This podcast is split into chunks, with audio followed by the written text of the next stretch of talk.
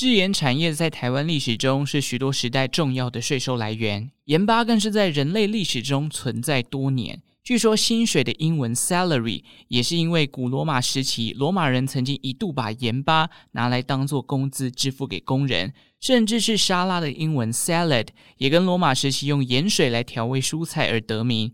即使现在想到盐巴，会觉得它就是一个很平凡、再便宜不过的调味品。但事实上，有一些特殊品种的盐哦，它一盎司大概是三十一公克左右，也可以卖到四十多块美金。而这种被认为是世界上最贵的盐，叫做韩国紫水晶竹盐。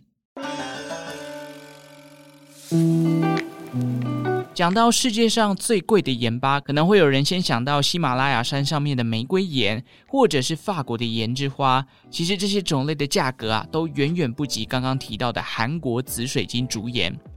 这个竹盐到底有什么样的特性，可以让它变成世界第一贵呢？先来讲讲这个紫水晶竹盐的制作方式哦。首先，你要制作竹盐，必须先找来竹筒嘛。那竹筒找来之后呢，会把海盐倒满整个竹筒。之后会用粘土将洞口覆盖，接着拿去给火烤。那大火会持续的加热，加热到摄氏八百度左右，大约是盐巴的熔点。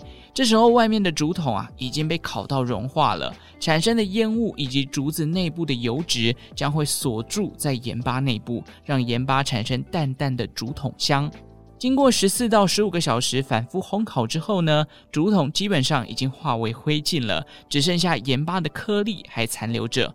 而这样的烘烤行为啊，要重复好几次，直到盐巴完全融化之后，再将它倒入模具中等待凝固。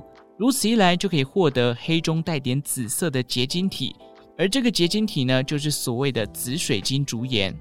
这种盐被视为是世界上最纯粹的盐巴，而且本身富含矿物质。除了带着竹子的香气之外啊，有些人还说它可以帮助消化，而且可以改善身体发炎的情况等等。至于是不是真的那么神奇呢？啊，等到哪天啊，我真的有钱到没有地方花的时候，我再上网找看看这个紫水晶竹盐哪里有卖，买一罐来品尝看看，再来跟大家分享心得啦。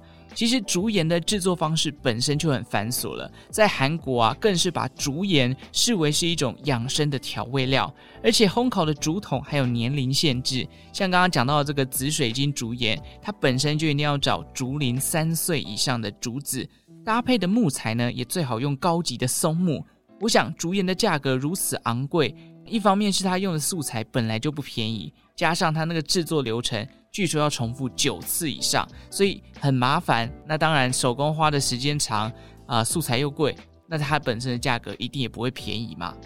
不过像我这种味蕾比较迟钝的人哦，我觉得盐巴对我来讲应该就是咸咸的感觉而已啦。虽然我吃牛排的时候也很喜欢一定要撒玫瑰盐，其实强调玫瑰盐只是为了一种仪式感而已。也许今天让我品尝一般食盐，还有玫瑰盐跟这个紫水晶竹盐。搞不好我还分不出来嘞，吼，是不是？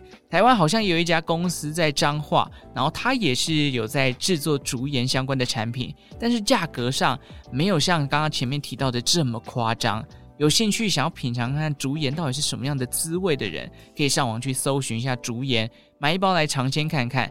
那如果你真的有尝鲜了，也欢迎来跟派翠克分享你的心得哦。OK，这一集到这边，五星好评送出来，把节目分享出去。最后感谢正在收听的你，为我创造了一次历史的收听记录。我们就下次再见喽，拜拜。